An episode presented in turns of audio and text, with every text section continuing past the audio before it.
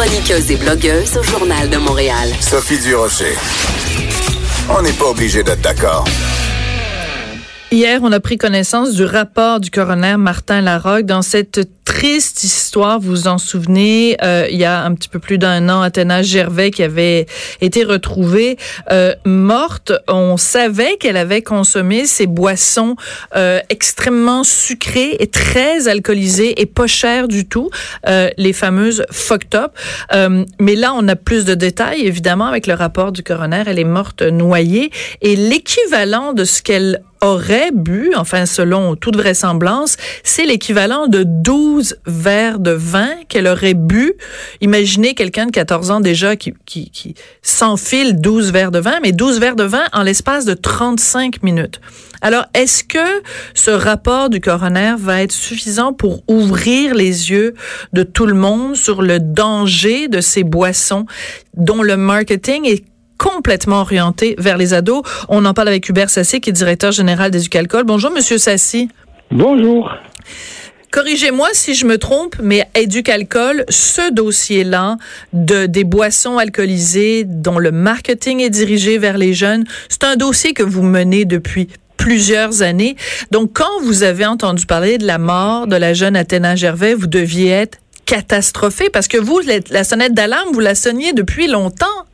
Vous avez euh, parfaitement raison. En fait, euh, et, et c'était pas nécessaire d'être Nostradamus pour savoir que ça devait finir par arriver, parce que depuis des mois et des mois, les urgentologues dans les salles d'urgence d'hôpitaux et autres nous disaient qu'ils recevaient des jeunes dans des états assez lamentables dus à l'abus d'alcool, qui mhm. n'avaient pas réalisé ce qu'ils étaient en train de boire, parce qu'il faut rappeler que ces boissons alcoolisées sucrées c'est des boissons qui n'ont pas le goût de l'alcool, qui ont le goût du sucre. Elles contiennent l'équivalent de 660 calories vides de sucre, c'est-à-dire 13 cuillerées de sucre hum. dans chacune des boissons qu'Athéna Gervais a consommées, dans chacune des canettes. C'est énorme. Alors oui, bien sûr, on a été catastrophé et au fond, c'est fou ce que je vais vous dire là, mais Athéna Gervais, par sa mort, a réussi à faire plus de sensibilisation en une journée que moi j'ai réussi à en faire pendant un an. Mm. Et, euh, et j'ai failli dire, ne serait-ce que pour ça, sa mort n'aura probablement pas été vaine, mais il va falloir que nos dirigeants prennent conscience de l'importance d'agir et ne réagissent pas comme l'a fait hier la ministre fédérale de la Santé qui a été au-dessous de tout dans ah cette affaire. Qu'est-ce qu'elle a dit, la ministre fédérale de la Santé? Oui, Madame Ginette Petitpas-Taylor. Ouais. On lui dit depuis neuf mois que parce que ces boissons alcoolisées sucrées ne sont des boissons qui sont sournoises, mhm. trompeuses. Tu ne sais pas que c'est de l'alcool, particulièrement quand tu es un jeune. Donc, tu les bois comme tu bois du coke ou bien du jus. Je comprends. Et il faut les aider à prendre des décisions, à réaliser ce qu'ils sont en train de faire. Et donc, on vous demande de, de, de réglementer la limite que peut contenir en alcool une canette de boisson alcoolisée sucrée, c'est-à-dire un verre standard par canette. Autrement dit, si tu veux boire 12 verres, comme Athéna Gervais l'a fait, ben elle aurait dû acheter 12 canettes. Hmm. Et là, au moins, et là, ils nous ont sorti un espèce de règlement dont personne ne sait sur quoi il est fondé en disant on va le limiter comme vous demandez, mais un verre et demi par canette. D'où vient le un verre et demi? Pourquoi un verre et demi? Il n'y a jamais personne qui a réussi à nous donner le quart du début d'une explication intelligente. Hmm. Et là, ce qui s'est produit hier est parce qu'en réalité, si vous me permettez, nous, on a applaudi des deux mains les trois recommandations du coroner, parce que c'est exactement ce que nous disons depuis neuf mois. Par contre, on a déploré beaucoup qu'il n'y ait pas une seule recommandation au gouvernement du Québec, mais ça, on y reviendra si vous voulez. D'accord. Mais en même temps, mais Monsieur Sassi, moi, ce qui me trouble dans cette histoire-là, je me mets à la place euh, des proches. Euh, d'Athéna. Euh, je me mets à la place de ses camarades de classe, euh, de ses parents. Euh, je me dis, êtes-vous en train de me dire, pas vous là, Hubert Sassi, mais la société en général, êtes-vous en train de me dire que ça prend la mort d'une petite fille de 14 ans pour que vous vous ouvriez les yeux? Mais quel genre de société malade?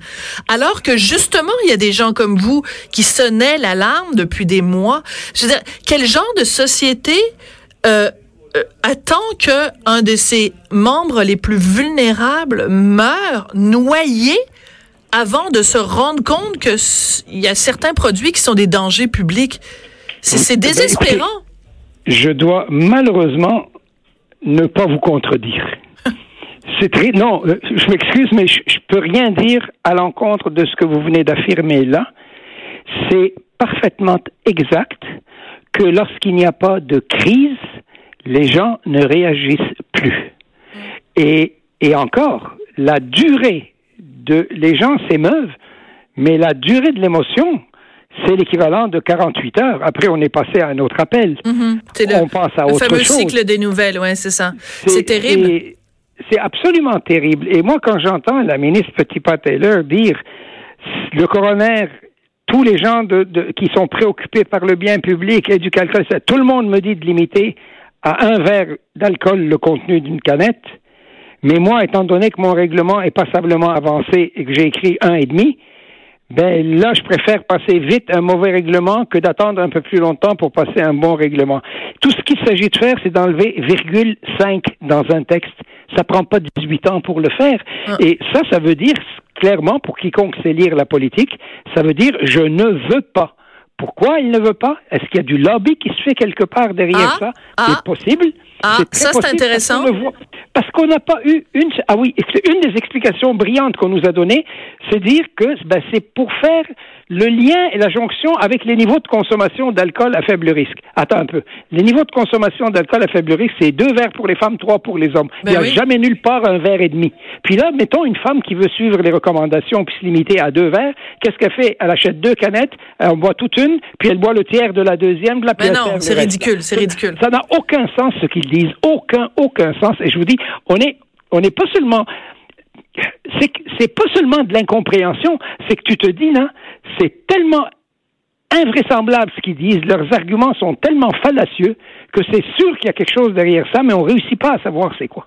D'accord. Donc vous avez euh, évoqué la possibilité, enfin bon, un- un- un- une possibilité que ce soit euh, peut-être un lobby, mais en même temps, euh, est-ce qu'il n'y a pas, euh, je reviens à ce que ce qu'on disait tout à l'heure à propos de la société dans laquelle on vit, une sorte d'indifférence. C'est-à-dire, je m'explique. Euh, on vit dans un monde où on a eu souvent cette discussion, vous et moi, euh, on banalise la consommation d'alcool. Euh, dans les émissions de télé, les gens prennent un petit verre euh, et deux et trois. Donc, un- quelqu'un qui a 14 ans regarde la télé puis se dit, ben, si tout le monde le fait, hein, le bon vieux principe, tout le monde le fait, fait le don. Euh, même la consommation d'alcool chez les jeunes, à partir du moment où une compagnie fait un marketing avec des produits pas chers, euh, avec un nom en anglais que les jeunes aiment, ils trouvent ça tripant, c'est provoquant. Euh, le, le- les couleurs sur la canette sont sont sont, sont aguichantes. Ben c'est le ma- encore une fois la société envoie le message que c'est correct pour une fille de 14 ans de boire 12 verres de vin là. Oui, et euh, vous savez, dans le monde entier, dans le monde entier, lorsqu'on fait des enquêtes scientifiques sur les modèles de consommation des sociétés, on commence à mesurer la consommation à partir de l'âge de 15 ans. Et pourtant, l'âge légal pour acheter de l'alcool, c'est 18, 19 et des fois 21 ans. Pourquoi on fait ça? Parce qu'on sait que dans la vraie vie, dans la réalité, il existe des jeunes qui se procurent de l'alcool, même s'ils n'ont pas l'âge de l'acheter. Et là, c'est pas parce qu'ils sont tous des voleurs qu'ils le volent tous. Il y a des adultes quelque part qui achètent de l'alcool pour le donner à ces jeunes-là. Et c'est probablement l'écrasante majorité des adultes qui, pas l'écrasante majorité, l'écrasante majorité des jeunes qui réussissent à se procurer de l'alcool, c'est parce qu'il y a des adultes qui le leur ont acheté et qui le leur ont donné. On ne sera jamais suffisamment clair et suffisamment insistant pour expliquer aux adultes que c'est important de protéger les jeunes contre l'alcool, pas pour les punir, parce que un jour ils auront l'âge de consommer de l'alcool. Mais l'alcool, c'est au moins comme une auto, bon Dieu. Là. Ben T'as oui. pas le droit de conduire une auto avant l'âge de 16 ans, puis encore, ça te prend un permis. La consommation d'alcool, c'est il faut avoir le corps et le cerveau suffisamment développés pour ne pas que ça nous nuise. Il faut ensuite apprendre à consommer de l'alcool. C'est pas un jus ça que tu bois vite. il faut aussi connaître ses limites.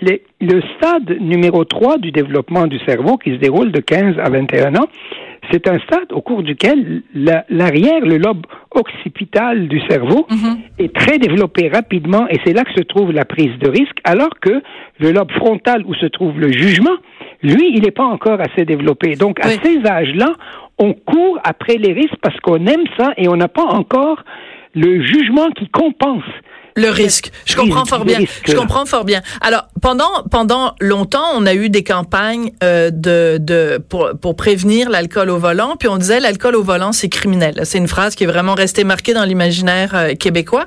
Est-ce qu'on ne devrait pas faire une campagne pour dire acheter de l'alcool pour un mineur, c'est criminel? Ah mais ça l'est. Effectivement, vous avez parfaitement raison. Les campagnes à ce sujet-là sont euh, relativement euh, limité. Je sais que la Société des alcools du Québec, à un moment donné, en a fait une sur le web qui était pas mal intéressante, qui disait euh, c'est tous les prétextes que les jeunes utilisaient pour euh, pour s'acheter de l'alcool. Oui, je me rappelle. Mais mais visant des adultes comme tels, honnêtement, je pense qu'il n'y en a pas eu. Ben il faudrait le faire, Hubert. absolument. Non, non, non, mais vous avez parfaitement raison. Euh, et, et, et des fois, vous savez, c'est tellement c'est tellement idiot, j'allais dire. Là, c'est pas, juste, ça se fait pas parce qu'il y a personne qui a pensé. Ouais. Et, puis, à un moment donné, on se dit, bah tiens, ça serait peut-être une bonne idée. Et, et, c'est une des choses qu'il va falloir que, et là, là, je me parle à moi-même. En fait, vous me parlez à moi. Oui. Euh, peut-être qu'on devrait y penser, nous. Et je dis pas peut-être, on va y penser et peut-être que ça serait une sacrée bonne idée qu'on le fasse. Ben écoutez, voyez, ce sera pas inutile que vous m'ayez parlé euh, aujourd'hui. Je jamais vous donne inutile quand je vous parle.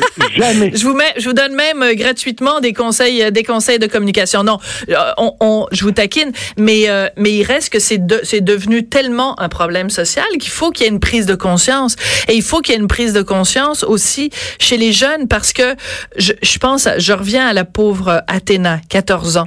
Je me dis elle est à l'école. Il y a des gens autour d'elle qui voient, qui savent que bon, elle va au dépanneur. Bon, on, sait qu'elle elle a elle a chippé les, les, les, bouteilles. Évidemment, elle les a pas achetées parce qu'elle a de toute façon elle avait pas l'âge. Mais je veux dire, il y a tout un, un entourage aussi de, de gens autour. Il y a personne qui a dit mais voyons, ça se fait pas, c'est dangereux. C'est c'est en fait c'est toute cette mentalité là qui doit changer. C'est d'une tristesse inouïe. Non, vous avez parfaitement raison. Vous savez que l'environnement social dans lequel on se trouve, c'est un très, très grand déterminant des comportements. Je vais me permettre de vous donner deux petits exemples. Il y a 15, il y a 20 ans, on pouvait jeter du papier dans la poubelle, la personne ne disait rien. Aujourd'hui, essaye de jeter un papier dans une poubelle, il y a toujours un jeune qui va dire Et tu fous, toi, tu mets ça au recyclage. C'est vrai. Pas question que tu jettes ça, etc. Il y a 35 ans, le gars qui prenait son volant avec les facultés affaiblies, puis qui faisait sa fameuse blague épaisse là, euh, je suis pas capable de marcher, ça fait que je vais conduire. Mm. Tout le monde trouvait ça très drôle. Aujourd'hui, on se précipite sur lui pour lui arracher ses clés, pour l'empêcher mm. d'y aller. L'entourage est fondamental pour déterminer les comportements. Et si les gens vous trouvent drôle quand vous faites l'imbécile, ben vous allez continuer à le faire.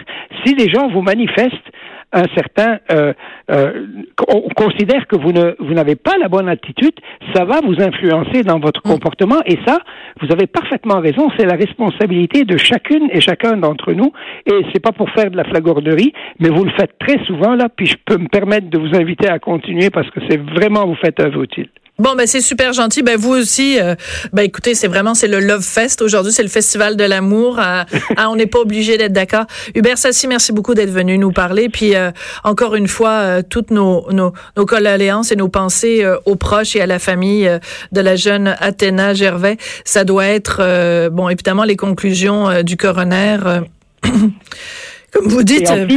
oui, et en plus, si vous me permettez, ce soir à Laval, il y a euh, la marraine d'Athéna Gervais qui a organisé un spectacle. Oui. Et, euh, et, je vais y aller tout à l'heure là. Et, puis on va on va distribuer des dépliants et de, de, l'information sur le mélange des boissons alcoolisées sucrées avec l'alcool et tout ça là.